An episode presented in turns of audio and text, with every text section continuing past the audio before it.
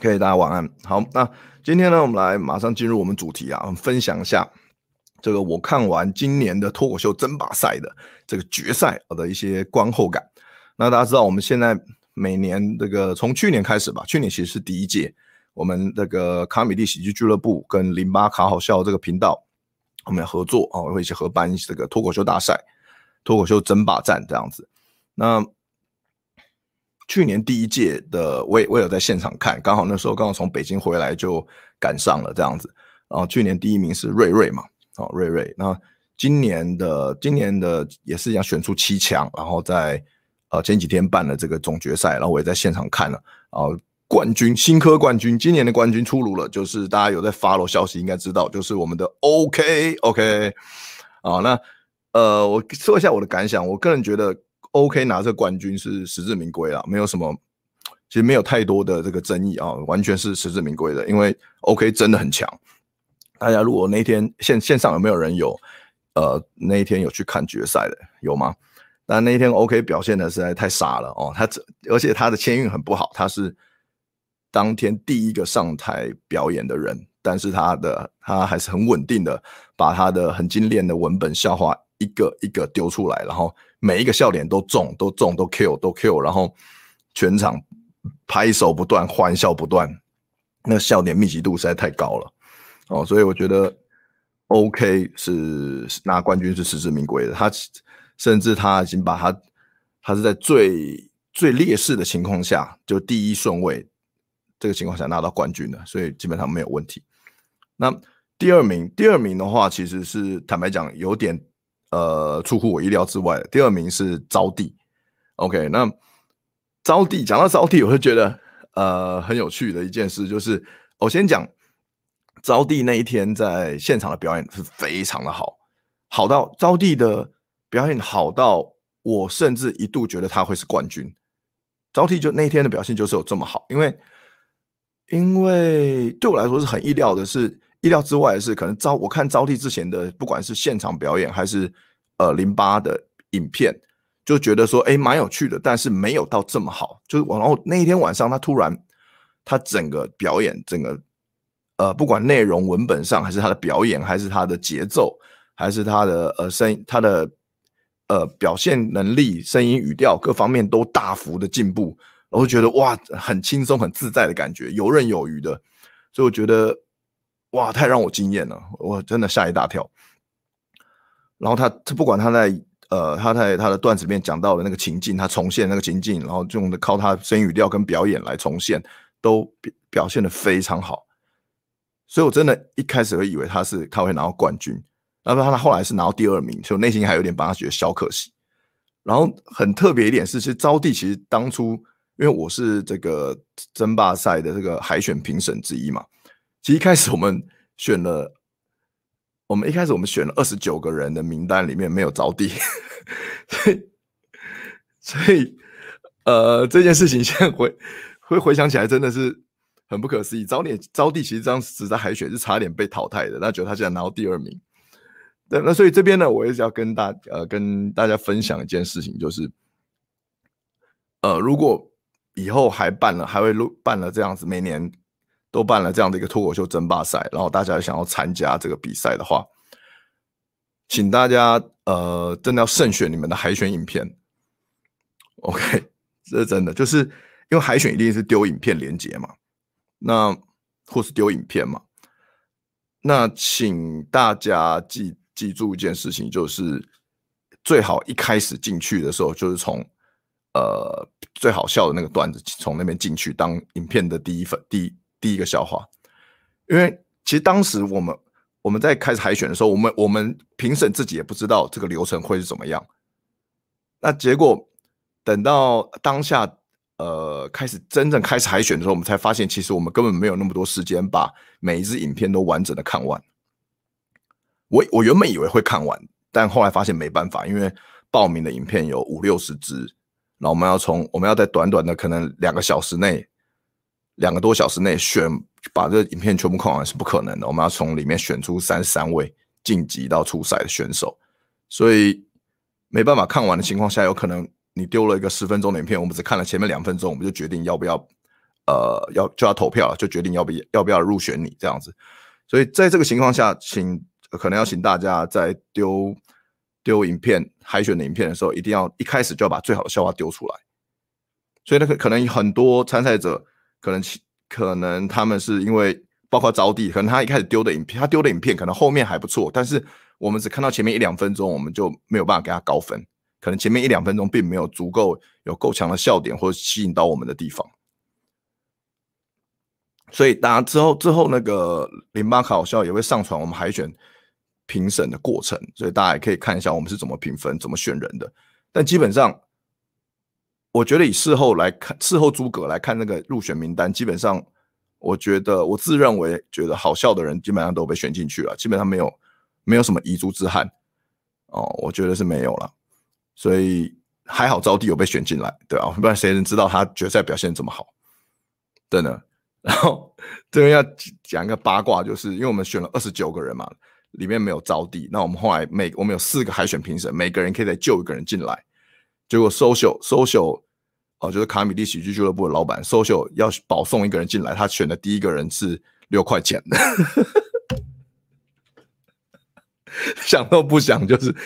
就是决定要选六块钱这样，就六块钱出赛倒数第二名吧，分组倒数第二名。然后今，然后我选了，我选了这个，好像选了唐墨吧。然后，呃，黄义豪选谁我忘了，我有点忘记了。忘记黄义豪选谁。然后因为小欧一直迟迟摆拿不定主意要选谁，所以搜九就说啊，就给小欧建议说，不然你选招弟好了。所以招弟基本上是第三十三名 被选进初赛的人，他是最后一个被选进初赛的人，然后结果他拿到第二名，这这表示我们，这表示真的哦，英雄不怕出身低啊，哈、哦，真的你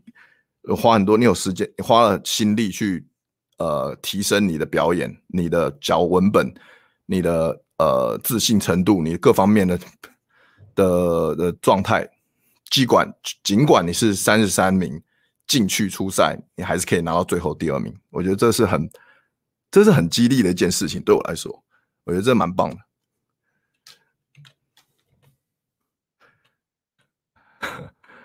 OK，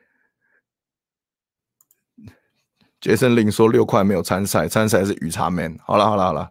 好了，没有参赛了，没有参赛了。OK 了。好，那在第三名。呃，总决赛第三名是 Michael，啊，我觉得，我觉得 Michael 真的是 Michael 的表演真的很有趣。他在台上，他模仿贺龙那段真的很有趣。但我们在彩排的时候，看他台上练习的样子，或私底下跟我们讲的东西，觉得心里是其实捏一把冷汗，真的捏冷汗，因为觉得有点危险。那就刚好，呃，现场观众其实是都大家都认识贺龙的，那贺龙还是蛮知名度蛮高的嘛。然后他表现的，他表演的也很好，所以啊，呃，Michael 在。这基本上是，呃，大部分时间在表演贺，在模仿贺龙的情况下拿到第三名这样子。那我觉得，我觉得，呃，我觉得整个过程，我觉得看的是很有趣的，而且那个 Michael 的表演，那文本是真的不知道在干嘛，就是 Michael 文本就是，就但这样慢慢提升了，那可能也没有那么快了，呃，是有点是不太一样的东西，但是可以看得出来 Michael 的进步。你看他第一年争霸赛拿到第五名。然后第二年就拿到第三名。然后他如果他在他在持续进步，如果文本也提升，然后表演也更更好的话，他可能 maybe 他可能明年就从第三名就进步到第一名，也不是没可能。所以我觉得这个 Michael 进步的幅度还是很大的，我觉得很厉害。对，我觉得这这告诉我觉得这告诉我们一件事情，我觉得就是努力跑 Open Mic 还是会有用的。因为我我我也常跑，我今年我也常跑 Open Mic，然后每次都会看到 Michael，所以。我觉得呃，肯花时间去讲 open mic，花时间去投入，我觉得还是会看到成果的，大概是这样吧。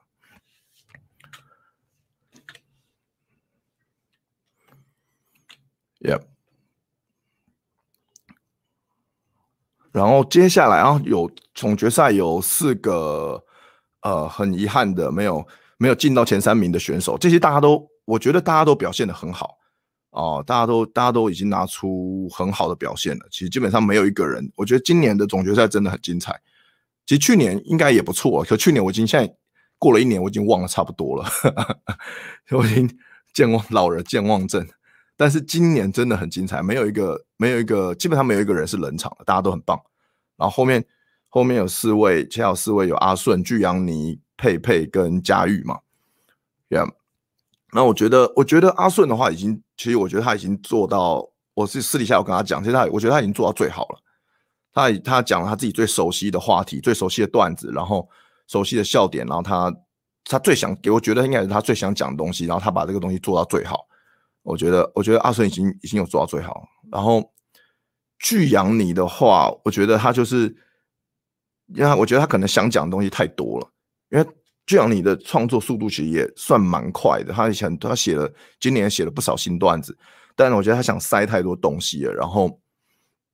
给给人家整体大家给他的评价，不管是观众还是评审给他的评价，就是他太急嘛，就有点速度有点太快。这样子，那太急的情况下，会也会影响到他的表演跟他节奏。那节喜剧，我们说喜剧其实很多时候就是一个节奏感嘛。你的节奏呃对了，节奏让人家舒服了，观众进去了，你不管你做什么，哦，大家都可以都会笑。那当你节奏一不对，观众进不去的情况下，你要很用力，大家才可能笑一点点。我觉得巨阳，你那一天可能有一点点这种感觉。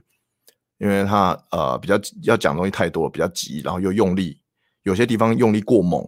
所以导致反而他没有呃可能像招娣这样有游刃有余的感觉。不然其实很多人也是觉得说，哎，这样你有可能机会拿到冠军。我觉得这一点是蛮可惜的。那呃像佳玉的话，就是我觉得跟他的情况也是，就是感觉他自己也能开心，然后然后他也是把自己能做做到最好。我觉得。我觉得某种程度来说，参加这个比赛，这个才是最重要的。呃，就尽力把做到，把自己能做的做到最好，然后在台上去享受表演，享受当下，玩的开心。然后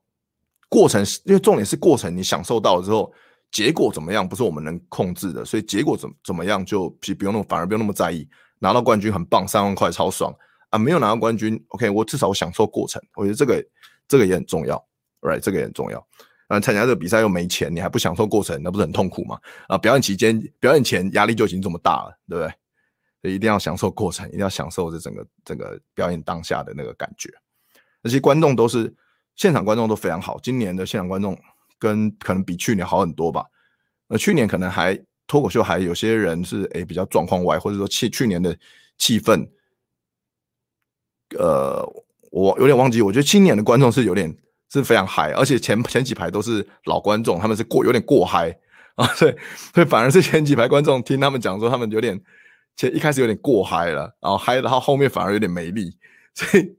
今年可能是以现场氛围，可能是很特别的一年，就是可能前面的参赛者还可能有比你可能比后面还吃香一点，因为一开始观众 因为大家都很熟嘛，啊，七位台观赛。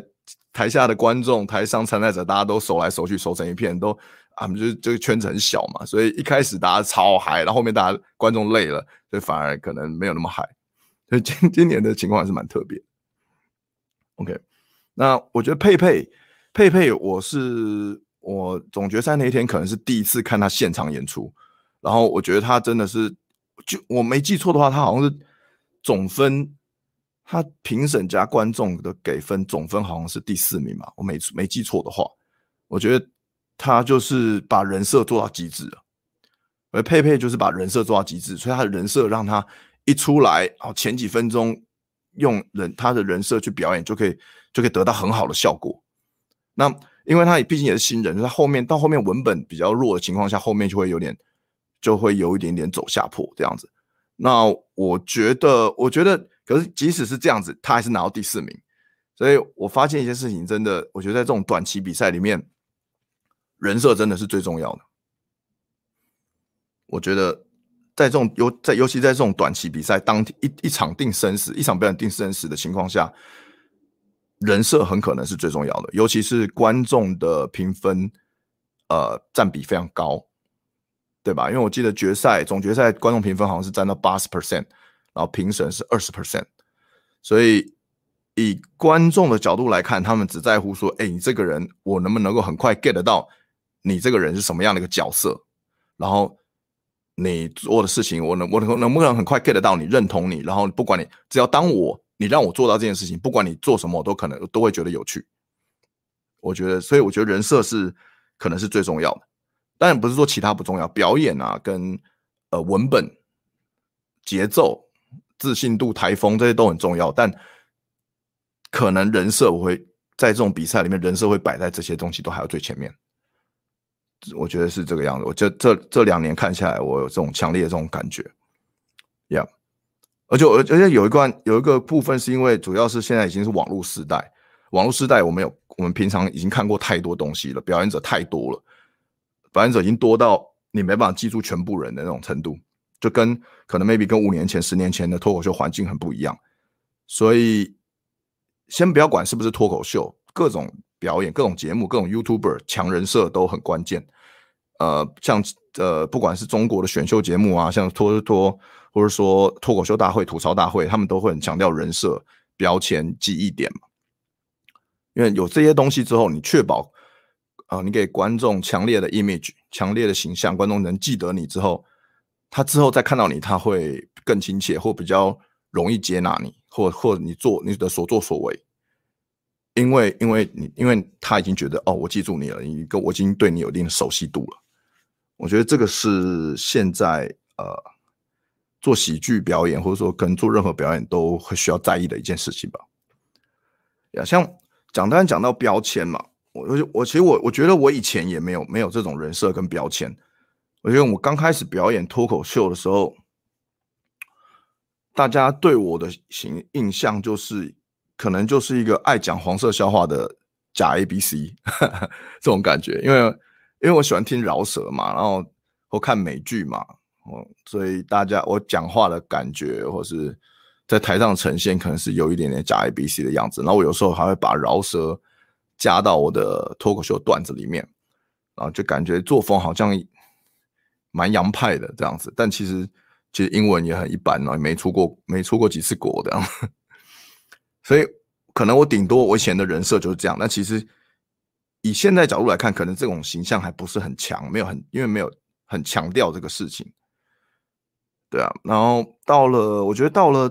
中国表演两年之后，我有一些新的人设才自然产生出来。那当然，第一个，呃，最直接的就是呃，曾经去去过中国生活表演过的脱口秀演员嘛，这就，是一个很鲜明的标签。然后再来就是哦，约约炮嘛，就是人家在中国我常常。我从中国回来之后，就开始讲很多约炮的段子，所以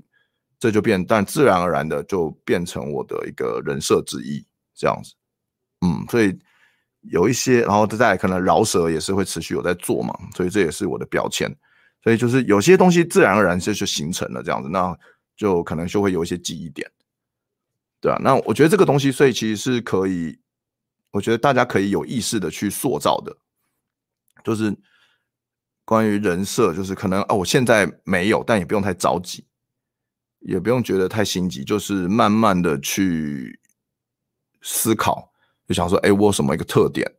然后这个特点我怎么样拿来可以放在表演上，或把运用它来搞笑。那也许当你成功了之后，你就再尝试，或是把这个东西挖得更深，或者是再从各个角度去看待你的特点，那也许它就会。久而久之，就变成你的一个鲜明的人设跟标签吧。我觉得大概是这样子。对啊，那现在线上应该有很多呃喜剧演员有在看这个，可能有来看这个节目吧。那大家也可以说说看，对于呃今天的这个呃今年的这个比赛争霸战，你们有什看？你们有什么看法？或想要听我讲什么，或有什么没聊到的，或者说关于人设或标签这个东西，大家有什么看法都可以，欢迎大家提出啊，不管是。脱口秀演员或者是观众啊，都其实都蛮，其实都还蛮想要听到大家对这方面的建议的。因为我今天刚刚分享的这个东西，也是我这两天想到的，也不是什么专业的呃分析跟建议啦，就是我把我的想法讲出来。那大家我也想听听看大家想法，是就是你们怎么看待今这一次的比赛，还有对于人设这件事情。OK，微静说，德哥几岁投投入脱口秀？十年前，所以是二十八岁，因为我现在三十八岁了嘛。对，十年前，十年前根本没有什么人知道脱口秀啊，然后也没有人做这件事情，也没有人看，所以呃，不要讲人设了，我们连怎么样写好一个笑话都不知道，所以真的是慢慢摸索吧，慢慢摸索。Malone Post，OK，说陈建平算什么风格的人设？嗯，就是地狱梗嘛，呃，哎，算，我觉得第一个印象还是地狱梗吧，然后 One Liner 地狱梗，高高帅帅的。因为对我来说，因为我以前很喜欢看那个 Anthony Jeselnik 的脱口秀专场嘛。那 Anthony Jeselnik 是呃，在他在 Netflix 上有两场专场可以看，大家有兴趣可以去看看。如果你喜欢 Jim 这种风格的话，呃，大力推荐 Anthony Jeselnik。好，那因为就我之前我听听 Jim 说，他也是。看了 Anthony Jeselnik 的表演，他才想投入去做脱口秀的，所以他会有一定程度有受到他的可能很大的影响。那我自己看完，我觉得我看他看到 Jim 的表演，我也觉得风格很像，所以就是那一类的表演，冷面笑匠，慢慢的哦，帅帅的讲一些呃很地狱的笑话，或是一些呃很黑暗的笑话吧，大概是这种感觉吧。这样那我觉得，我觉得其实，呃，很多人是这几，尤其这几年，可能很多新人脱口秀演员，他们是看了博恩的表演或者俊的表演，他们觉得，哎，他们也觉得说很有趣，我也想要来，呃，尝试看看做脱口秀表演。所以啊，他们最近有几年新人是这样加进来，所以这几年，呃，可能比较新的脱口秀演员，他们在不管在 open mic 还是在售票演出，他们的风格会有些人可能会比较贴近这种感觉。就是讲可能是以短笑话，然后或者是一些聪明的梗为主。那我觉得，我觉得这也，那我觉得这也很好啦。就是呃，可能因为因为你大家都会有自己的标杆嘛，那都会想要向标杆看齐，所以我觉得都会先先透过模仿，或者先透过呃呃往那个标杆迈进嘛，所以风格上一定会有点像。我觉得这都是件好事，从模仿开始是本来就是一件正常的事情。然后像我以前的标杆就是。我在十年前，我还没我还没去 Comedy Club 之前，我我看的 YouTube 的这个脱口秀影片，第一个看的就是 Chris Rock，所以我刚开始做脱口秀的时候，我的风格就会模仿 Chris Rock，我就会学他写段子的结构是先有个观点，然后再延伸这个观点，然后再举例去佐证我刚刚丢出的一个很可能蛮有趣的或奇怪的观点。然后举例的过程中，可能就会再加入表演，或者再延伸出去，这样子。所以我觉得我一开始，我一开始我一开始的，呃，写的段子就是这种，不是短笑话，算是一个有观点的一个可能一个段子，大概 maybe 两分钟到三分钟的笑话。结果这这个风格就一直维持到现在，就我习惯了吧，我可能已经上手了。我觉得到现在为止，我基本上每个段子都大概呃一分半两分钟，或三甚至到三分钟。我这十年来的的段子结构一直都是这样这样，所以有时候真的会被你第一个看到的人会影响得很深呢、有时候这个影响的深度不是你可以你想要摆脱摆脱不掉，有时候不是你能控制的，这也是蛮妙的一件事情。这有点像是我们从小就要被就一定会被父母影响，你长大了，就算你再讨厌你的父母，都会觉得哎、我的行为跟我父母好像哦。我觉得好像有点这种感觉，你认你看到第一个就认定他是妈妈。为什么高雄地区发展不起来脱口秀？呃，哎、我不知道、欸，没有。我今年好像没有去过高雄。哦，我这礼拜五会去啊。我这礼拜五会去跟贺龙下高雄，帮贺龙做开场嘉宾。所以，呃，威俊是高雄脱口秀演员嘛？所以我们到时候有机会可以碰面，然后可以聊聊看，好，可以聊聊，你可以聊一下。好不好？你知道为什么高雄地区发展不起来吗？因为你们还没有邀请我去表演。OK，就这样。OK，呃，德哥人设太鲜明了，比起刚认识你，刚开始认识你，现在听了几次讲堂之后大改观。对啊，大家都这样讲啊，大家都以为我只会约炮啊，对啊，所以我现在要赶快要改变我形象，让大家知道，其实我不只是会约炮而已哦，但其实我只会约炮。对，然后九安，我们团在赛前都给 OK 跟 Michael 段子建议，不过 OK 段子。决赛段子最后靠自己修到跟鬼一样很猛，对啊，他他修到他的他的笑点密集度也太高了吧？我在我在后台看到有点傻眼了，我是真的看到傻眼了。我想说，哇，其实我一度怀疑观众有点过热，你知道？然后，但但 anyway，他能让观众过热也是他的本事。我觉得这个这个真的太太太牛太牛逼了，太牛逼了。这个他那他那种，我觉得 OK 那种段子，我绝对写不出来。就是他精修到这种程度，字字珠玑哦，这我我觉得这个我修不出来，这个。这种风格我也做不到，我做不到，太猛了。OK，好，那以上就是呃我对于这一次的脱口秀争霸战的一些心得感想了。那那我觉得大家都很棒，就我觉得这些看到这些新人表演成啊、表演的这么好，而且对身为这个做了十年的演员也是会很有压力的哈。所以看到他们的精彩的表演之后，我也会觉得自己还要再更努力才行。Yeah，OK。那还有一件事情想跟大家分享的，就是我觉得表演比赛只是一时的啦，就是这种短期比赛嘛。虽然我们刚才说短期比赛人设可能很重要，占的比分很比重很大，但我们回归到日常生活中，或是说对于这个脱口秀的生涯，从这个角度来看的话，其实我觉得，尤其是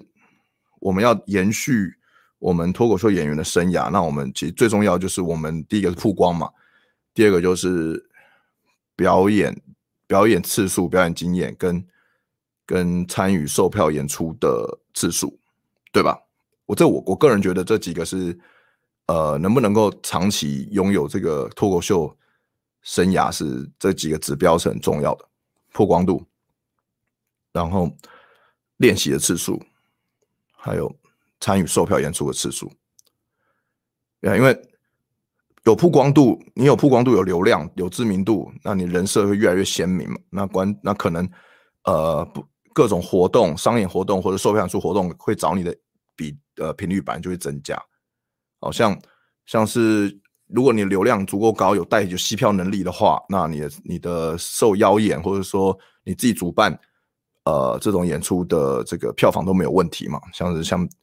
像呃，我们说前几名，像流量前几名的这些脱口秀演员，他们都是这样子，可以办了很多呃大场的表演。然后再来，我觉得我自己觉得啦，主办方会在意的东西，就是以比如说，假设今天我是一个主办售商售票演出或者商演的主办单位，其实我会在意的，除了流量以外，我在意的还是呃。你表演的稳定度跟创作能力，我我个人觉得是这样。那所谓的稳定度，就是你的表演经验跟你的台风嘛。就不管今天是什么样的场子，什么样的观众，都可以，呃，都可以有能力在这边表现得到一定的水准，不不至于失常太多。那因为我们那因为我们台湾观众其实这个市场比较小，没有像中国、美国这么多嘛，市场这么大，所以某种程度，我觉得创作能力也很重要。因为可能在中国，在美国，你你呃精修的一个十五分钟的一个段子，你可以做一年，可以吃靠这个吃一年吃两年，可在台湾绝对行不通嘛。我 因为可能在台湾，我我一个十五分钟的段子，我写一个全新的十五分钟段子，我 open m i 讲了一个月，试到差不多了，然后参与一档售票演出，顶多两档。我这个十五十五分钟段子，我参与了两档售票演出。然后零八拍了上传，我就不能讲了，所以，所以我可能他的寿命，这十五分钟的段子，它寿命只有一个月，对，对，人家跟人家在中国、美国是一年、两年，然后我们这边是在台湾是一个月，这是，呃，仔细想想是蛮心酸的啦，但也没有办法的事情，因为市场很小，然后我们又需要，我们又需要曝光度，又需要流量，因为没有没有曝光度，没有流量。就没有办法得到更好的演出机会或商演机会，所以在台湾创创作能力也变得也算是很重要的，我觉得考量之一吧，大概是这样。嗯，但除非除非呃做呃把脱口秀等呃是做业余做兴趣的话，那当然就你可以按照你自己的步调去走。那因为但对我来讲，或者对很可能有些人来讲，我们是全职在做这一行的话，那就。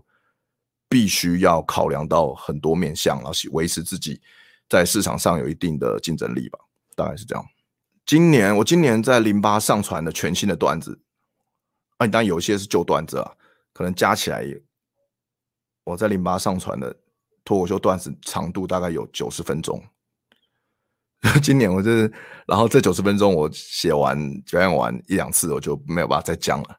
这些仔细想想觉得很可惜，有点搞死自己，但没办法。就是现况就是这个样子。对，我今年，我今年真的有点，我今年有点哇、哦，好做。现在仔细想想，我、希望今年赶快过。我今年好累哦，就是接了，因为写了很多，为了因为这个有点相辅相成，为了可以接到演出，就不得不一直写段子。那然后然后接到了演出，我就接到了演商演之后，售票演出之后，我就不得不写更多新的段子，是有点互相循环了、啊。我今年大概我算了一下，我大概接了四档焦点之夜，然后有两档的毁灭人性，然后两档信义成品的演出，两档不羁夜，两档周末夜或三档我忘了，然后一场火烤瓜吉，还有一场十二月十二号火烤大赛，然后还有跨年秀，还有各种小小的大大小小的东西。就仔细想想，哇，写了好多东西，好累哦，就对，很想要赶快休息，你知道吗？但我要我还要演跨年秀，所以我演我会工作到今年的最后一天。好哇，不知不觉我拉拉赛拉了四十分钟。好，我们赶快进入另一个主题。今天还有个主题想跟大家呃聊的，就是北京脱口秀跟台湾的脱口秀的差别。OK，那大家不晓得有没有看过网络上一些北京脱口秀演员他们演的段子？嗯，不晓得大家看过哪些呃北京脱口秀演员或是中国的脱口秀演员的表演呢？嗯，不知道不晓得你们觉得他们好不好笑，或是觉得跟台湾有什么差别？哈，我第一次去北京的时候，大概是五年前，social 那时候他先带了我跟壮壮去上海表演了一个月，表演一个月，表演了大概七八场吧，然后我们又跑到北京待了一个礼拜，表演了两场脱口秀。上海脱口秀演员那时候五年前比较多一点，上海上海比较早发展这个东西，毕竟是国际化城市嘛。然后大家知道，呃，中国第一个脱口秀俱乐部在深圳啊，所以是深圳先有，然后所以可能深圳一些脱口秀演员他们也也离上海比较近嘛，他们就会跑到上海去了，然后上海那边也开始慢慢有好几间脱口秀俱乐部出来。那所以五年前在北京，其实脱口秀发展还没那么火哦，然后。只有一间俱乐部，五年前，然后那个俱乐部里面常常去表演的演员，可能大概数一数，大概就十来个吧，十个左右。呃，所以那因为我们来到五年前，我们来到北京，算是一件蛮特别的事情，所以基本上全北京脱口秀演员都来看了，或是都来上课。因为那时候 social 到北京是还有在教课，教了五天的课吧。然后周末我跟壮壮还有黄小胖有演出。嗯，我觉得有一点点那时候。五年前的北京有点像十年前的台北的感觉，就是就是大家都还刚开始刚起步，然后大家都大家都还在学习这种感觉。但是他们那时候，但国外东西也看的很多了，所以也是有一些人其实已经蛮厉害的这样子。然后我记得那个时候有一个呃脱口秀演员，他来上 social 的课，然后后来也来看我们的表演啊。那个演员呢，那时候还很稚嫩，十几岁。大一大二学生吧，然后隔了在三五年后，他就上了这个效果文化的脱口秀大会，他就爆火了，火，然后后来还拿到脱口秀大会的冠军，第二届的冠军啊，没错，那个人就叫卡姆。卡姆五年前的时候，他来看我，我跟壮壮的脱口秀表演，然后他那时候说，哇，我，他说他那他那时候我记得他跟我说，跟我聊天，他说他很喜欢我的表演，因为可能我们都我们的调性有点像，就是那种演。这种 A B C 感嘛，还是那种喜欢饶舌的那种感觉，这样子啊，表演的疯疯癫癫的这样，所以那时候卡姆跟我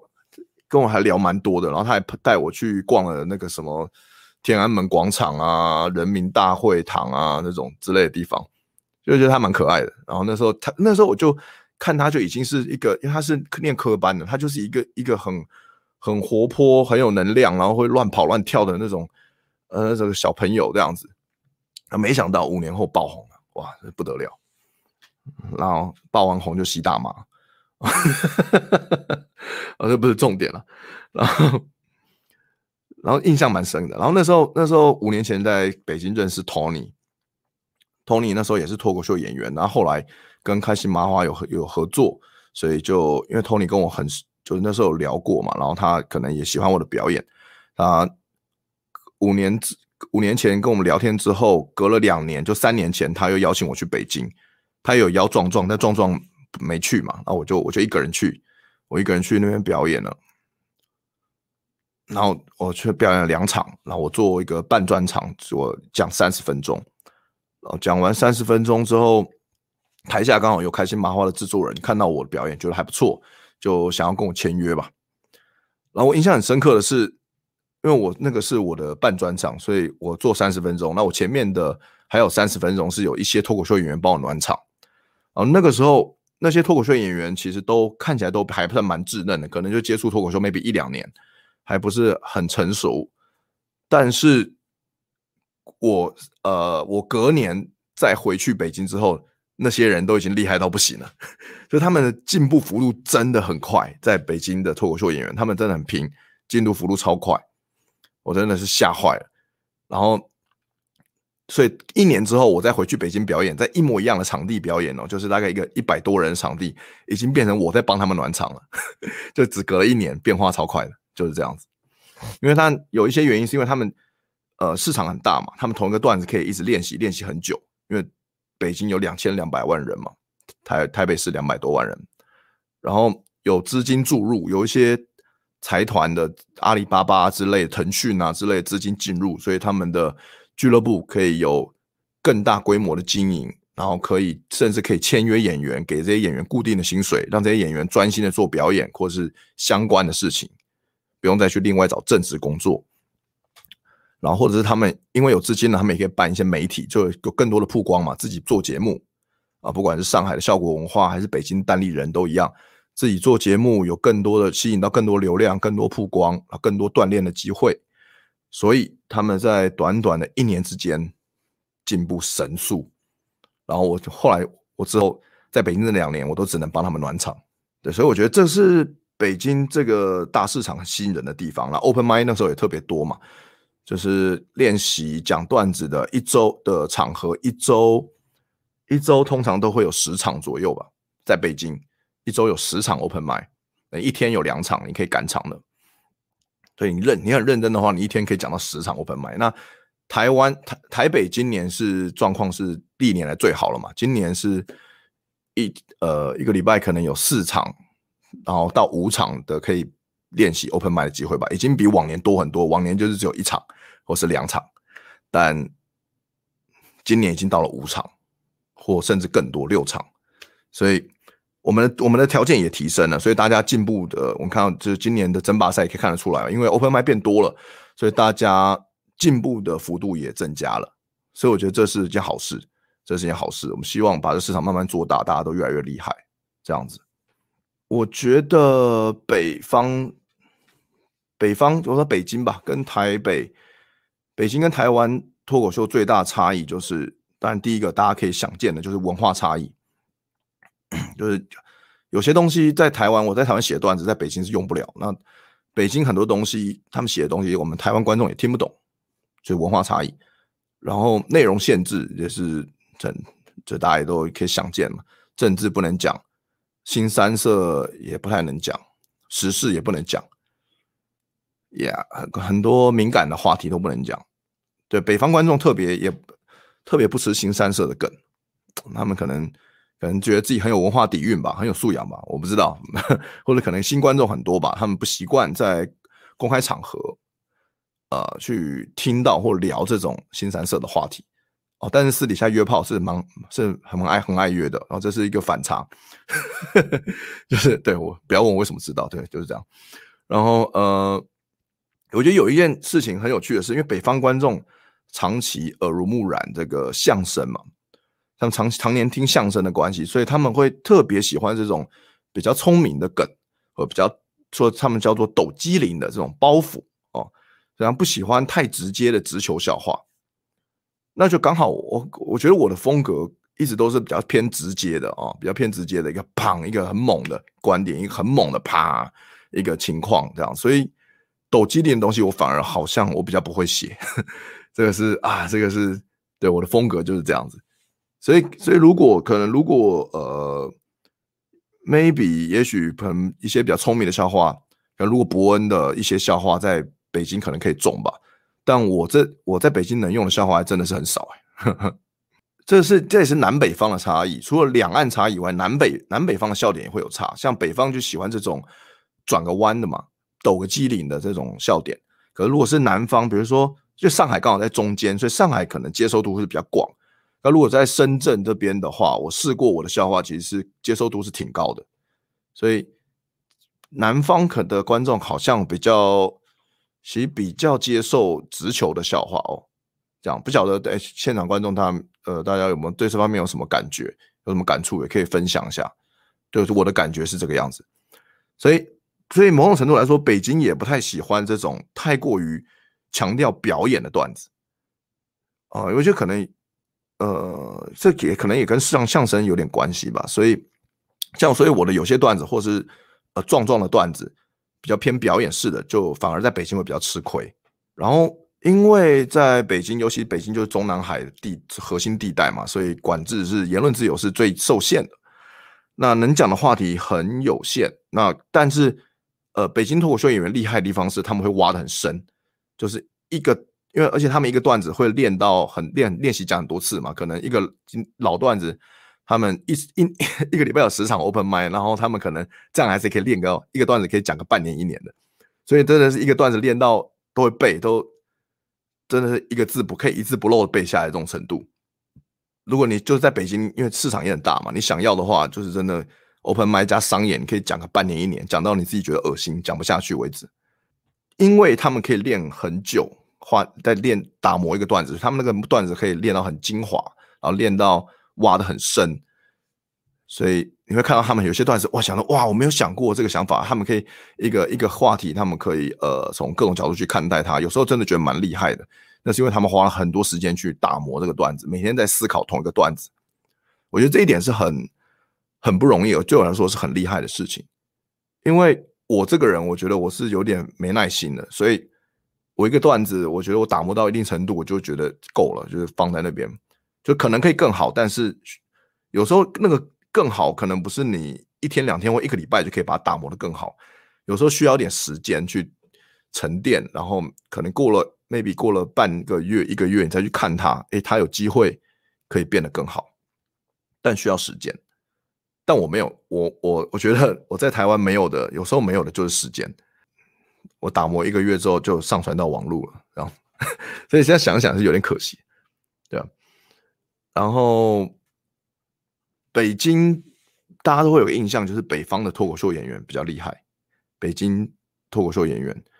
因为北京有一个俱乐部叫单立人俱乐部嘛，算是北京最大的一个脱口秀俱乐部。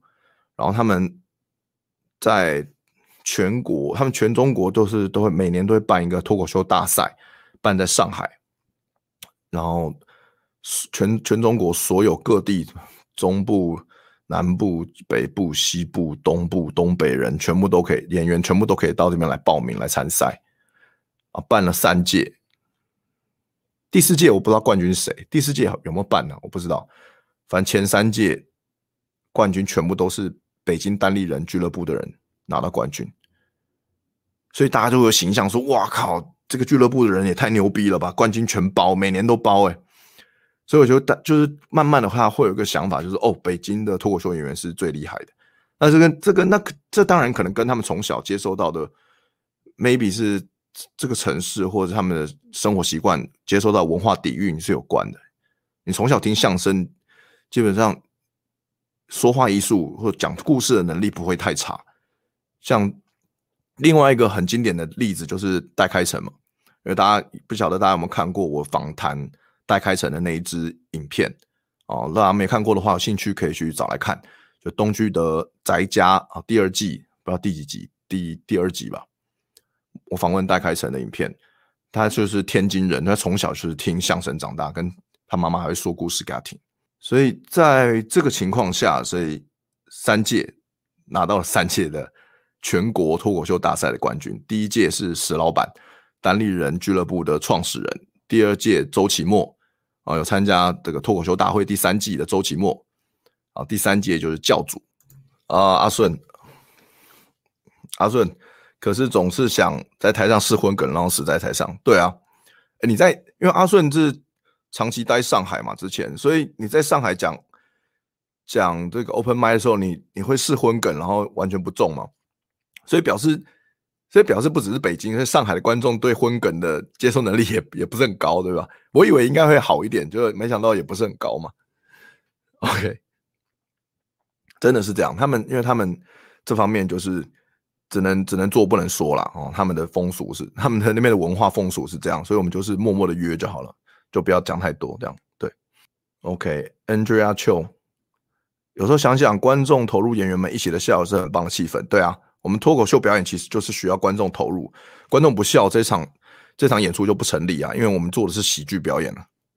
因为观众不笑，我们台上演员也演不下去。其实，啊，阿顺说啊，其实最多都是地域梗吧，各各地的刻板印象，没错哦。接下来要讲的就是北京脱口秀演员，刚讲了一些优点嘛，北京脱口秀的一些优点。那其缺点就是他们话题很缩限，因为很多不能讲嘛，那能讲的东西就是。家庭、爱情、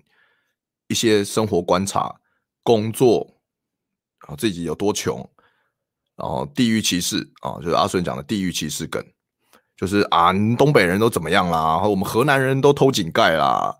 啊，就是啊，四那么四川人都爱打麻将啊，就是这种啦，哦，这种啊，可是地域歧视梗，因为地域实在太大了，所以能发挥的东西真的还挺多的啊。地域歧视梗的比重其实真的是很高。那一方面就是因为中国实在太大，各个地方的人风俗民情啊、玩口音啊，都可以玩出玩出玩出花来，知道吗？所以玩出很多花样。所以，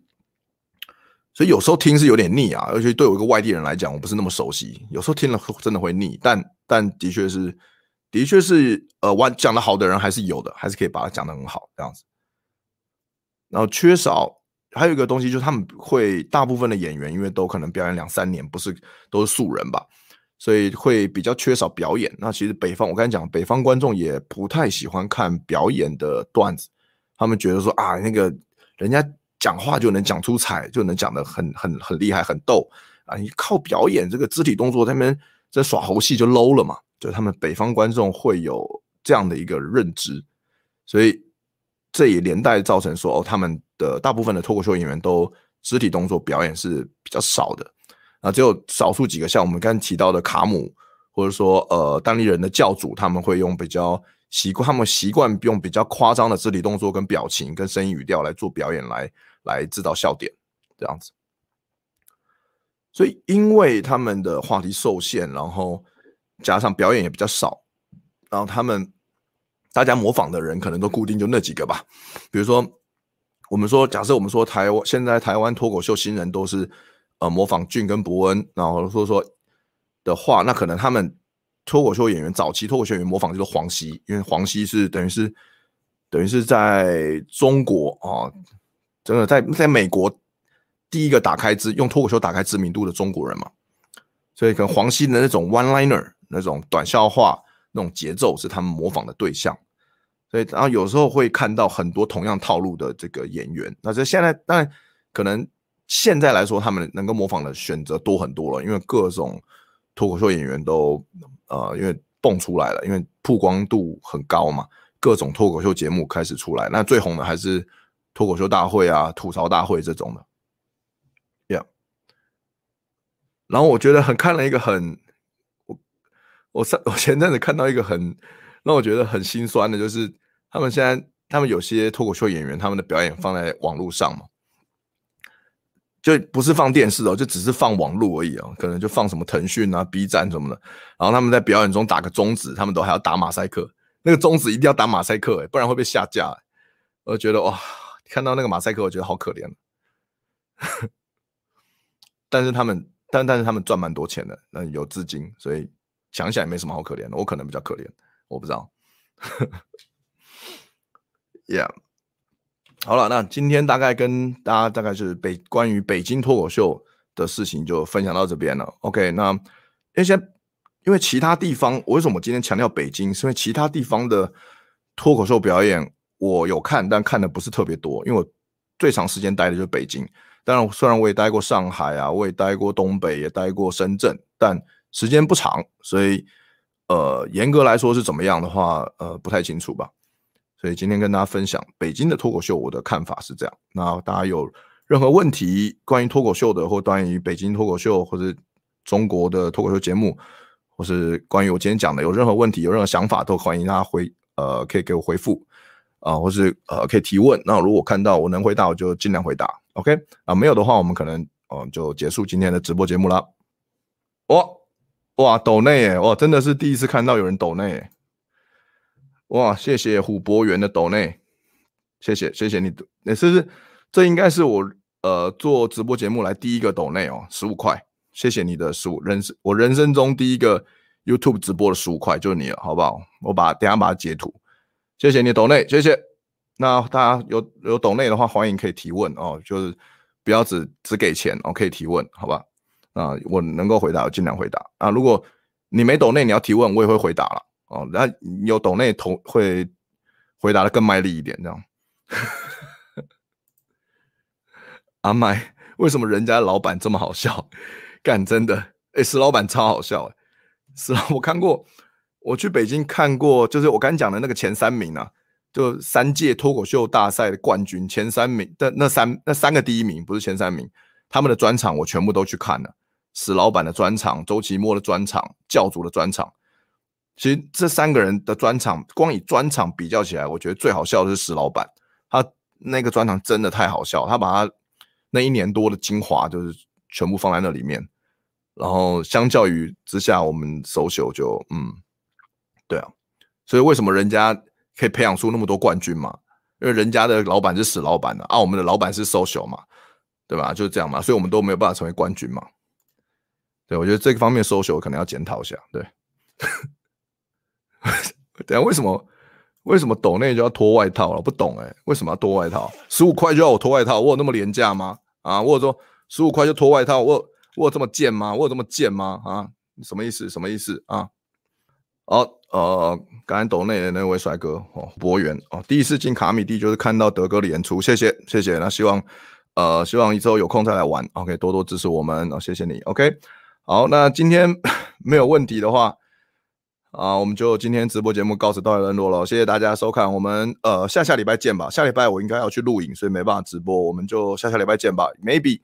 也许下下礼拜就是今年最后一次直播了，但也有可能是今天是最后一次直播哦，都有可能哦，我也不知道，未来是很难讲。那我们就下次见了，拜拜，拜拜。